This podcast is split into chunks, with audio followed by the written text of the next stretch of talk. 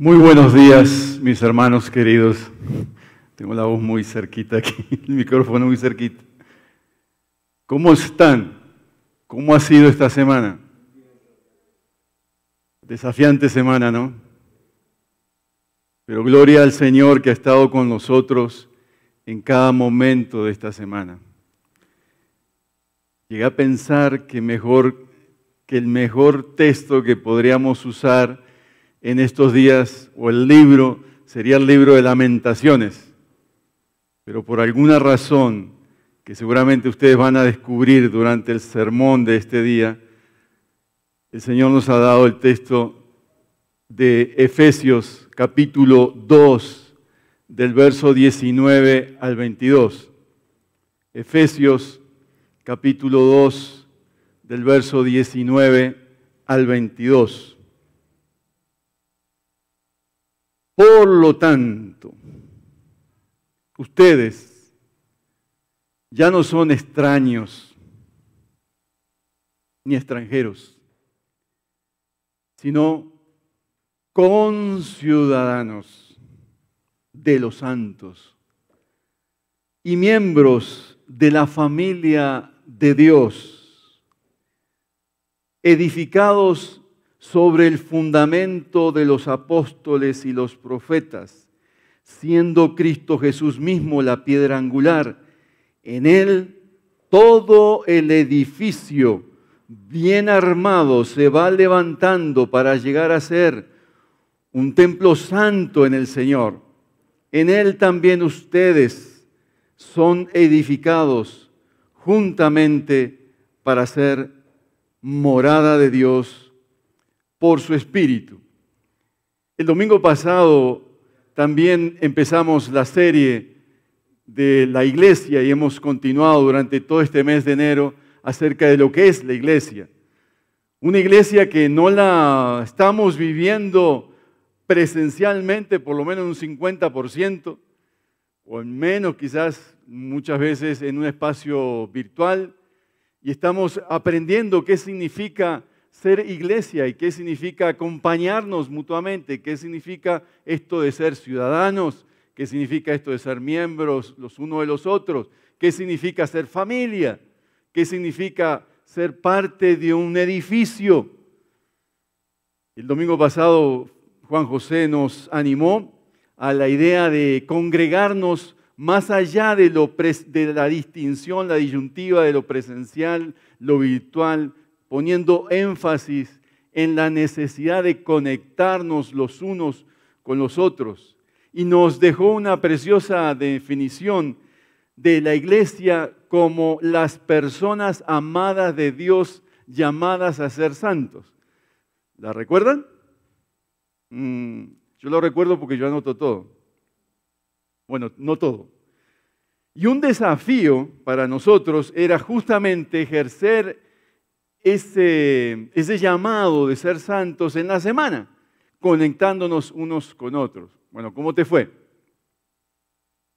¿Te conectaste a algún ámbito eclesial, algún tiempo de oración? ¿Llamaste a alguien? ¿Escuchaste a alguien? ¿Oraste por alguien? ¿Acompañaste a alguien en su dolor?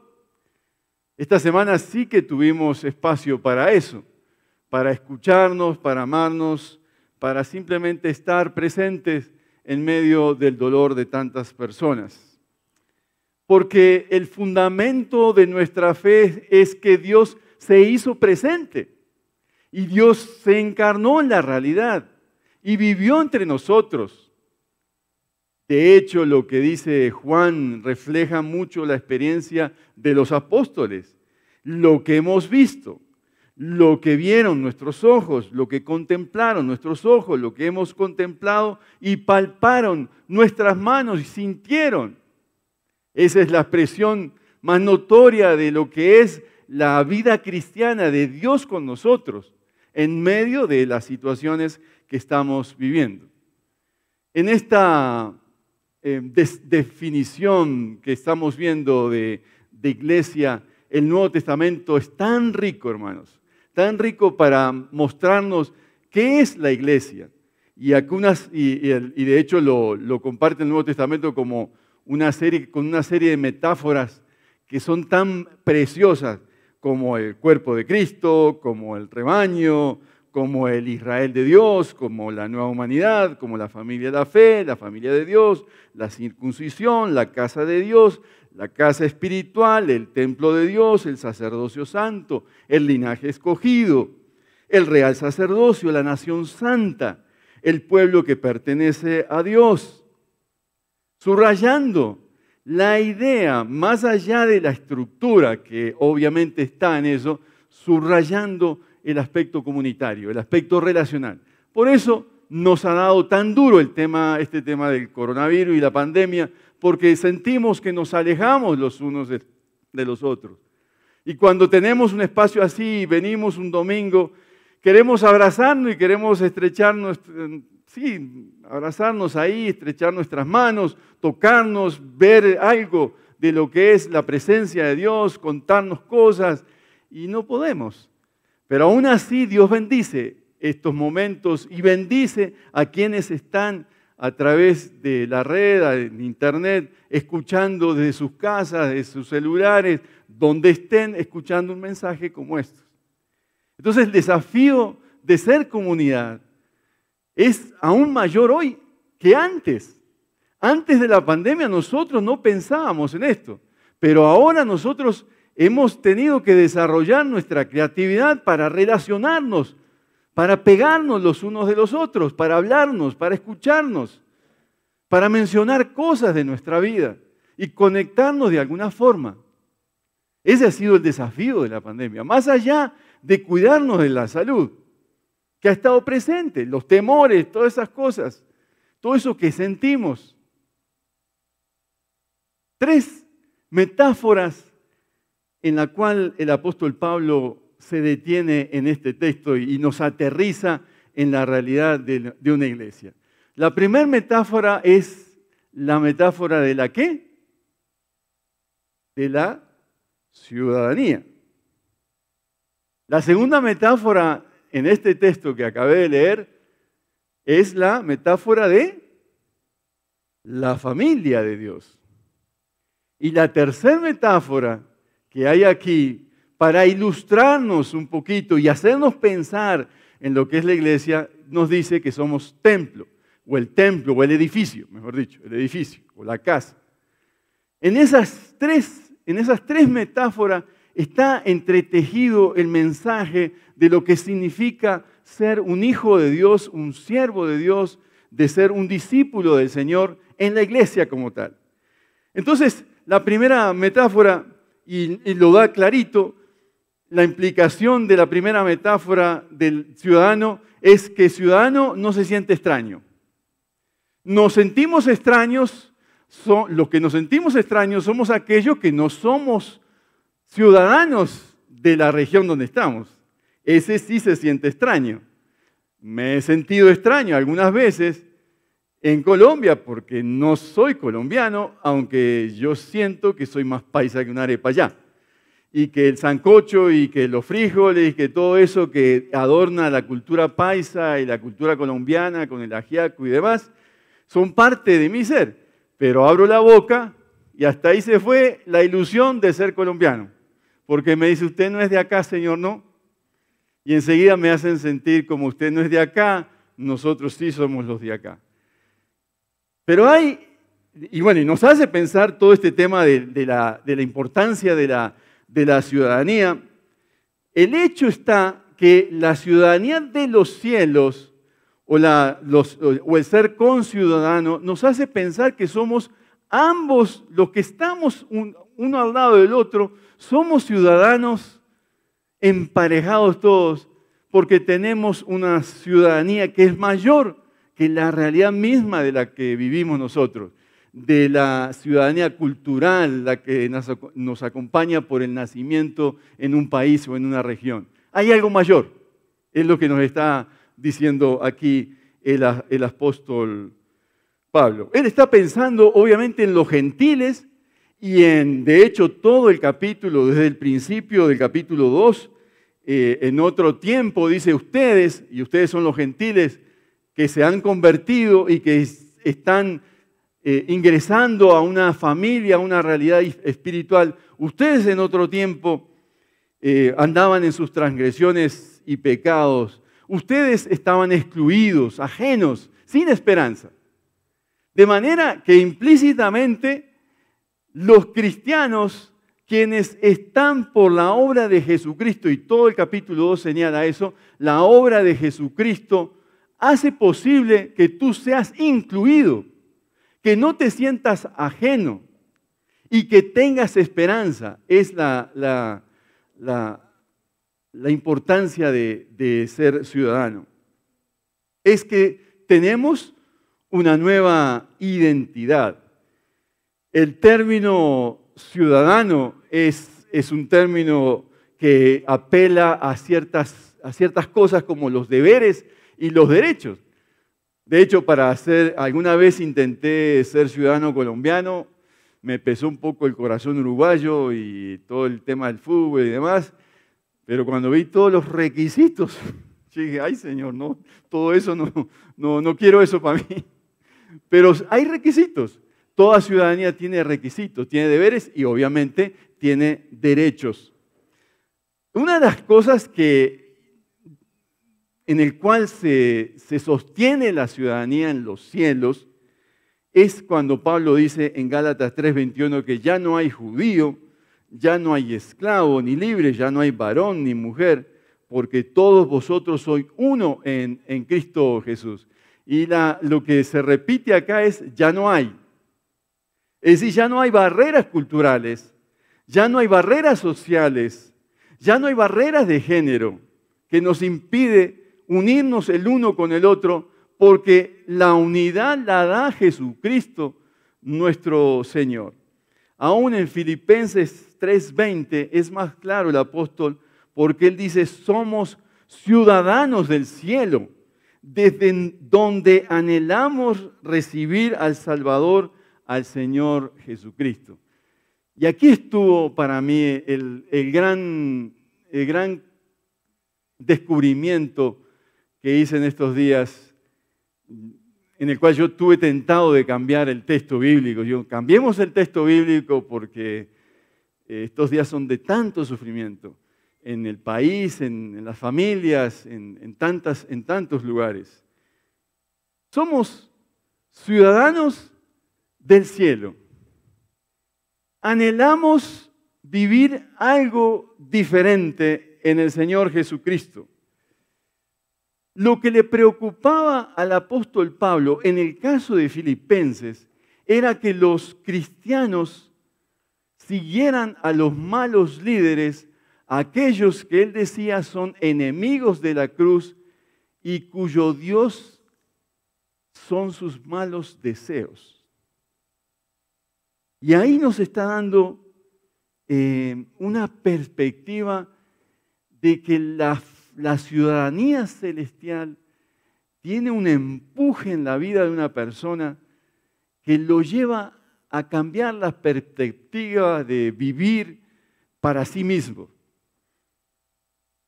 y vivir para sus deseos o vivir entronando a otros dioses en su ser. Entonces, recibimos del Señor una perspectiva para la familia, para las finanzas, para el trabajo, para las relaciones, porque somos ciudadanos desde los cielos, porque somos ciudadanos cristianos que estamos que nos estamos preparando para la eternidad, para ese lugar que está preparando el Señor. Y decíamos en, la semana en, el sepelio de nuestro hermano Fernando que el Señor está preparando un cuerpo nuevo. Pero no solo está preparando un cuerpo nuevo, se está, se está preparando una morada nueva. Y para esa morada nueva y para esa, ese cuerpo nuevo nos estamos preparando desde ahora. Y el Señor está trabajando el carácter de cada uno. Como fue el canto que hace un rato entonábamos, pone en mí, Pone en mí el corazón de siervo. Pone en mí tu perspectiva en todo. Ese es el tema de la ciudadanía que Pablo aquí está rescatando. En estos días de luto, el Señor está usando tanto sufrimiento para pulir el carácter, para trabajar la paciencia, para trabajar aspectos de nuestro ser que antes de la pandemia no habíamos pensado ni trabajado. La inminencia de la muerte nos, hecho, nos ha hecho pensar, al final de cuentas, ¿qué somos? ¿Quiénes somos? Si vivimos para un día encontrarnos con el Señor, ¿qué tiene que cambiar en mi presente? Si mi día lo define el día de mañana, cuando el Señor venga a buscar su iglesia y nos venga a buscar, ¿qué debe cambiar en nuestro estilo de vida al día de hoy? Y cómo esa perspectiva nos hace cambiar la mirada de nuestra estadía pasajera en esta tierra. Mientras tanto, esa es la pregunta, mientras tanto, ¿cómo has de vivir entonces? Como un ciudadano del cielo, en medio de otras ciudadanías que se desprende de esta. Somos, en primer lugar, ciudadanos de los cielos. Y eso debe confortar nuestros corazones en tiempos de tragedia. Hemos de vivir bajo una esperanza de que algún día nos encontraremos con el Señor. Hemos de vivir experimentando como ciudadanos el señorío de Cristo en nuestras vidas. Por eso, no has de sentirte extraño, porque en Cristo se superan todas las barreras. Yo pensé, eh, leí, mejor dicho, un, un epitafio de alguien, de una persona que sirvió al Señor durante toda su vida. Y dice así, de este bendito creyente esta alabanza queda. El cielo estuvo en él antes que al cielo fuera. Que el cielo estuvo en él antes que al cielo fuera. Pero segundo, segunda metáfora es la metáfora de la familia. Al pensar, yo no sé, cuando tú lees un texto así y piensas en familia, ¿qué es lo que piensas? Seguramente vienen muchos, muchas escenas de casa, muchas escenas de hogar. De alguna forma el apóstol Pablo quiere recoger y quiere hacernos pensar en esa idea de que tenemos historias que cada uno de nosotros, los que estamos acá, venimos con un sinfín de historias y un sinfín de anécdotas de familia. En Navidad, eh, extrañamos esto en Navidad porque no pudimos reunirnos con la familia algunos y extrañamos que eh, las mismas historias, contando las mismas historias. Y yo le pido siempre a mi esposa cada año cuando nos reunimos que cuente la historia de esa experiencia eh, que cuando el papá le decía que se callara y no se callara y todo eso, y, me, río de las mismas historias que me ha contado como cientos de veces. Pero esa es la familia, que nos contamos historias, que nos contamos anécdotas. Entonces tenemos la, la, doble familia, ¿no? la familia de la fe y la familia biológica que traemos aquí. Pero Pablo dice que lo que nosotros debemos hacer crecer es en esta familia, en esta familia celestial. Vino de arriba algo que cayó por ahí. Nos concentramos en la familia de Dios y literalmente somos miembros de esa familia. Y literalmente tenemos un apellido. ¿Cuál es? La familia. La familia de Cristo. En el texto, ¿cuál es? La familia de los santos. la familia de los santos. Aquí no hay mucho ese apellido de los santos, pero en mi país sí, en Brasil es muy, común el, el apellido de los santos. Y nosotros tenemos ese apellido de los santos, porque es el santo, el santo Dios, el santo Jesús, que imprime el sello a esta familia terrenal celestial que están juntas. Es decir, que es una familia formada por Dios, a partir de Dios.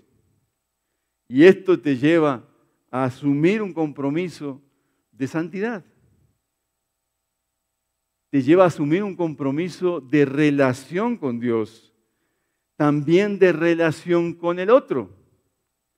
Bueno, en la familia terrenal hay el que siempre quiero evitar y siempre está conmigo, el que siempre me regaña y que quiero salir corriendo, el, que es mamá, el que es papá, eh, el tío, el tío regañón, el tío buena gente que trae regalo y que nos ve una vez al año. Yo tengo una historia cuando eh, un sobrino de mi esposa vino a vivir por tres meses con nosotros y él nos conoció cuando íbamos a Bogotá a visitarlo, que siempre jugábamos. Pero cuando se fue a vivir con nosotros, se dio cuenta que la cosa era, los tíos no eran los tíos tan queridos y que como él se lo imaginaba. Era el tío que le ponían disciplina, el tío que le decía tal cosa, el tío que le decía que lea tal cosa, el tío que le decía le van a, arregle su cama, porque esa es la familia. Entonces nosotros crecemos con modelo. Entonces el, tema de familia que nos, eh, nos pone aquí a pensar el apóstol Pablo es que a menos que construyamos familia entre nosotros, va a ser muy difícil vivir la experiencia de la fe. ¿Cómo yo puedo orar por mi hermano si no lo conozco? ¿Cómo puedo yo acercarme a solo los que me gustan? Cuando hay una reunión familiar, ahí están los que me gustan y los que no me gustan. A mí me ayudó mucho ese concepto en un libro de, la lucha de John White, un capítulo que se, llamaba, se llama Relaciones transformadas o relaciones cambiadas, no sé cómo, es el título, y él decía que, que la manera de entender que somos una familia es entendiendo aspectos de la familia biológica que nosotros tenemos y del que nosotros traemos nuestra historia. Y eso te va a permitir acercarte a otros y tener una relación diferente. A mí un principio que me ha gobernado en mis tiempos eh, en, la familia de Dios está en 1 de Timoteo 5, del 1 al 2, que dice, no reprendas con dureza al anciano, sino aconsejalo como si fuera tu padre. Trata a los jóvenes como hermanos, a las ancianas como a madre, a las jóvenes como hermanas con toda pureza. Es decir, que yo cuando me acerco a una persona mayor que yo, debo acercarme con respeto. Claro, con firmeza, porque quizás tengo que decirle algo, pero debo acercarnos como si fuera mi papá. Y a las personas que, a las mujeres mayores, también con esa actitud de, respeto y de prudencia como si fuera mi mamá. Y a las jóvenes como si fueran mis hermanas, mis sobrinas, las personas eh, con toda pureza.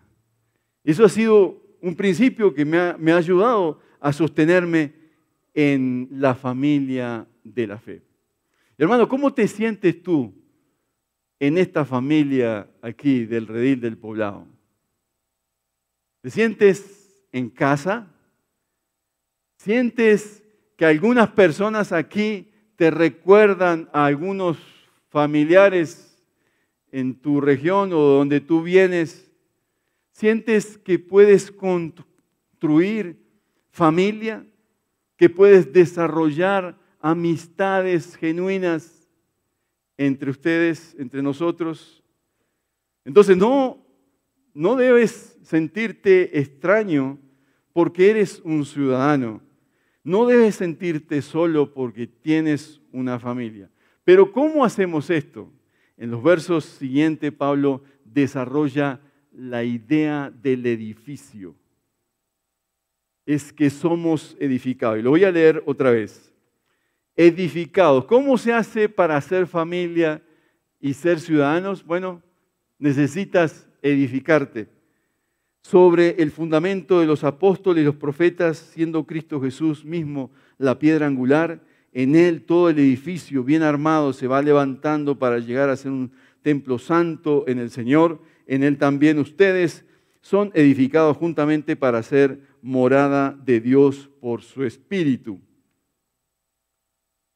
Esta última metáfora, eh, Pablo nos hace pensar en en la, idea de que somos un edificio. Y, bueno, y empieza a desarrollar todos los conceptos de la época, eh, arquitectónicos y demás. En primera de Pedro 2, 4 y 5 se desarrolla esta misma idea y nos va a decir que los cristianos somos piedras vivas. Así que somos piedras vivas en el sentido de lo que se hacía en la época del edificio, era que se cortaban las piedras, se cogían las piedras y se iban encajando unas con otras porque no existía el cemento. Entonces la manera era encajar que cada piedra, y había que pulirla, que cada piedra encajara en el punto exacto. Una técnica de construcción fabulosa que bueno, fue mejorada con los años con la idea del cemento y los ladrillos y todo lo demás. Pero en, la época de Pablo, para construir un edificio, había que encajar el uno con el otro, la piedra eh, debía entrar exacto en, en el lugar. Por eso, en la imagen de Pedro son piedras vivas. Es como piedritas como que caminan. Ustedes son piedras vivas porque ustedes encajan el uno con el otro. Y la manera de, encajar es subrayando que no encajamos a menos que Jesucristo sea el centro. Y va a decir, y eh, va, a decir el tema de los apóstoles y la enseñanza de los apóstoles y los profetas como un fundamento en el cual construir, pero va a insistir el apóstol Pablo es que a menos que la roca, Jesucristo, esté en el centro como esa piedra, y seguramente está pensando en esos arcos que se hacían, eh, entonces la piedra angular era esa, esa piedra que encajaba y que daba el sostén al arco y a todo el edificio. Entonces tú quitas esa piedra y todo se viene abajo. No en vano, el Señor cuando termina el sermón del monte, Él dice algo así.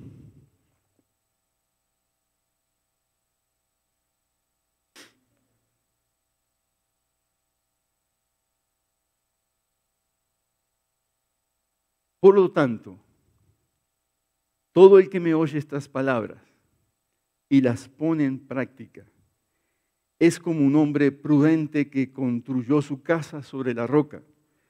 Cayeron las lluvias, crecieron los ríos, soplaron los vientos y azotaron aquella casa. Con toda la casa no se derrumbó, porque estaba cimentada sobre la roca.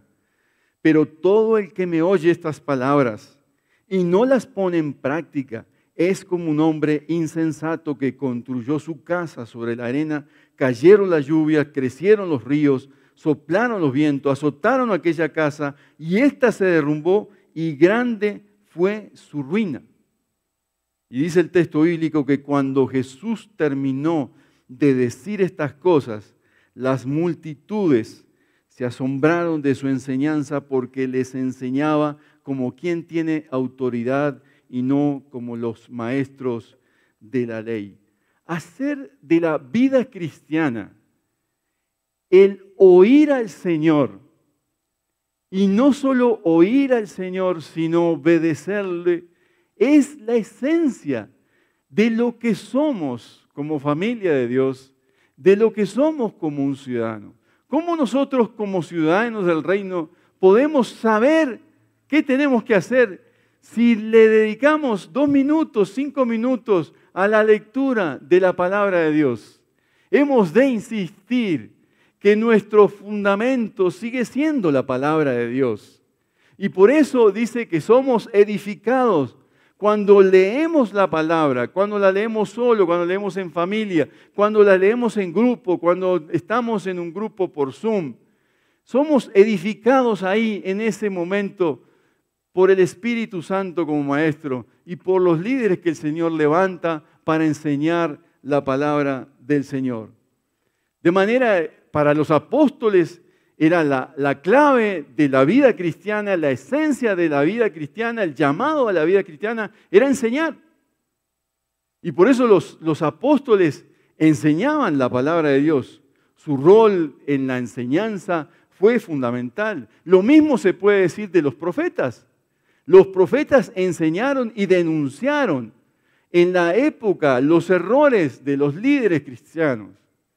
Y la enseñanza de los profetas tenía como fundamento la Torá, los primeros cinco libros de la Biblia.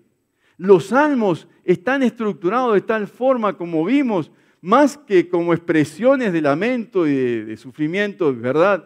Pero el centro de los salmos sigue siendo la palabra de Dios, es decir, la ley de Dios. Entonces nosotros hemos de ser reconocidos como creyentes porque seguimos siendo el pueblo del libro aunque no carguemos la palabra de Dios, ojalá que carguemos la palabra de Dios en el corazón, en el centro de nuestra vida. Y hagamos del centro de la vida la palabra de Dios para que ilumine todo lo que hacemos. Que ilumine en el escenario como querían los reformadores, que la palabra de Dios no quedara en la casa, sino que quedara en una vivencia en la casa para que en las fábricas, en los mercados, en, la, en el campo, en las cosechas, se viera que hay una perspectiva del Señor en todos los asuntos de la vida. ¿Y cuál es el propósito? Que lo subraya aquí. En él también, verso 22, son edificados juntamente, es decir, juntos, en conjunto, para ser morada de Dios por su Espíritu. Y esto, hermanos, me llena de ánimo, y no sé si te llena de ánimo a ti también, pero me llena de mucho ánimo saber que independientemente si nos podemos ver las caras, si nos podemos reunir, si podemos venir un momento aquí, si podemos eh, vernos eh, por Zoom, por lo que sea, por la eh, tecnología que sea, saber que el Señor mora en tu vida. Ahí donde estás. Muchos quizás están escuchándonos en el hospital. O muchos están escuchándonos en una situación difícil de la vida. Pero saber que eres morada de Dios es, es tremendo. Cuando el apóstol Pablo estaba predicando en ese día, Seguramente en el templo de Artemisa, de Diana de los Efesios, templo lleno de idolatría, estaban llegando muchas personas necesitadas de un cambio en sus vidas. Pero no se encontraba Dios ahí. Muchas personas iban, iban al templo de Jerusalén, pero Dios no estaba ahí.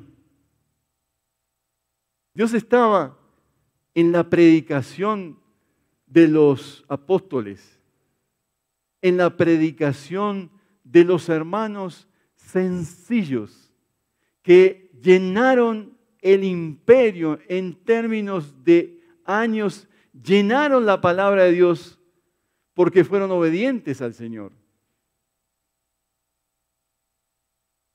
Y lo llenaron porque sus vidas reflejaban la morada de Dios en el Espíritu.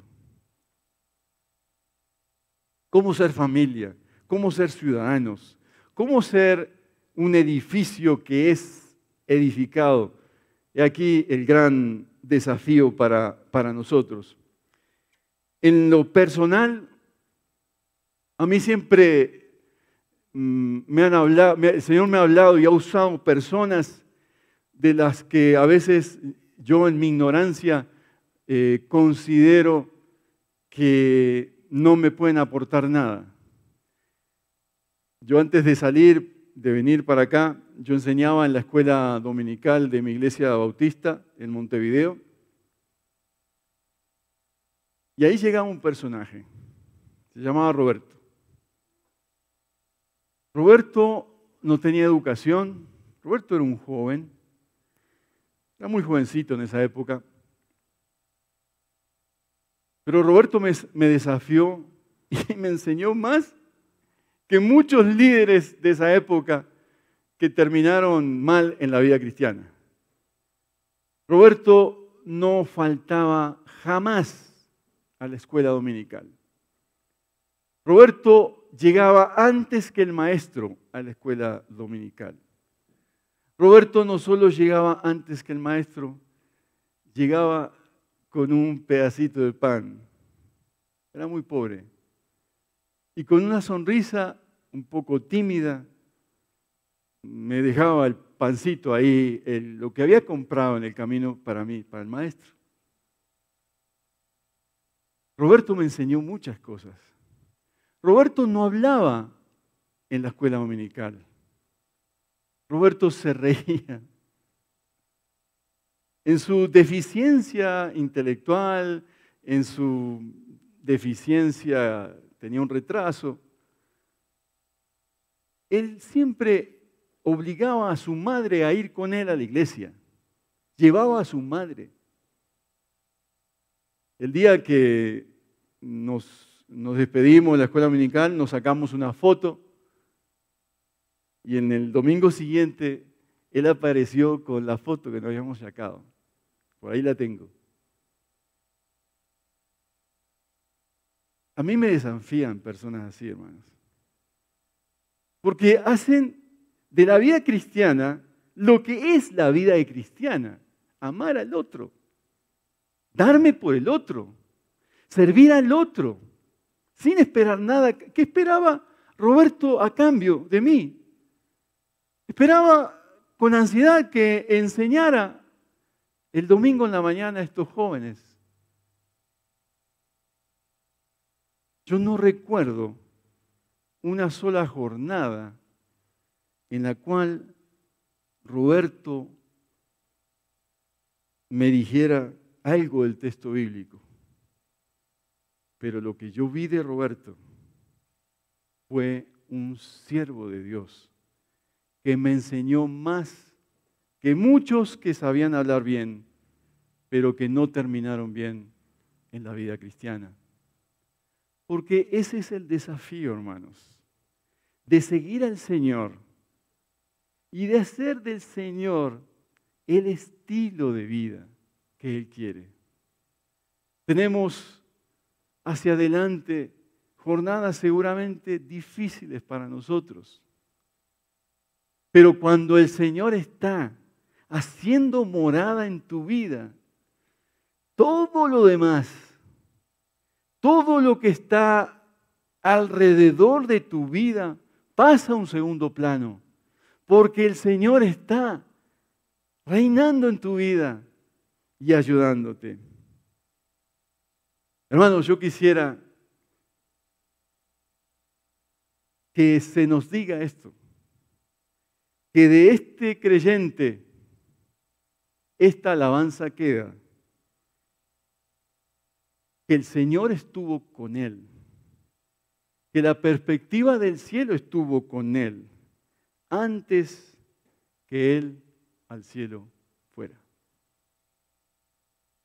Que este sea el desafío para nosotros en tiempos post pandemia, pandemia, no sé cómo decirlo. Oremos, hermanos.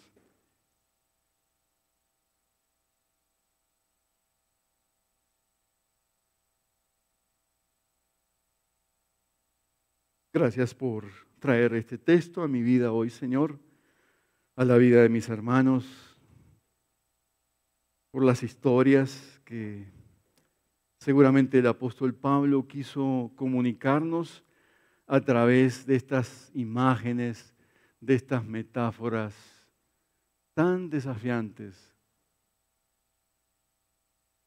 pero que son parte y recurrentes en nuestra vida cristiana. Yo pido, Señor, que en esta mañana Jesucristo sea el Señor de nuestra historia.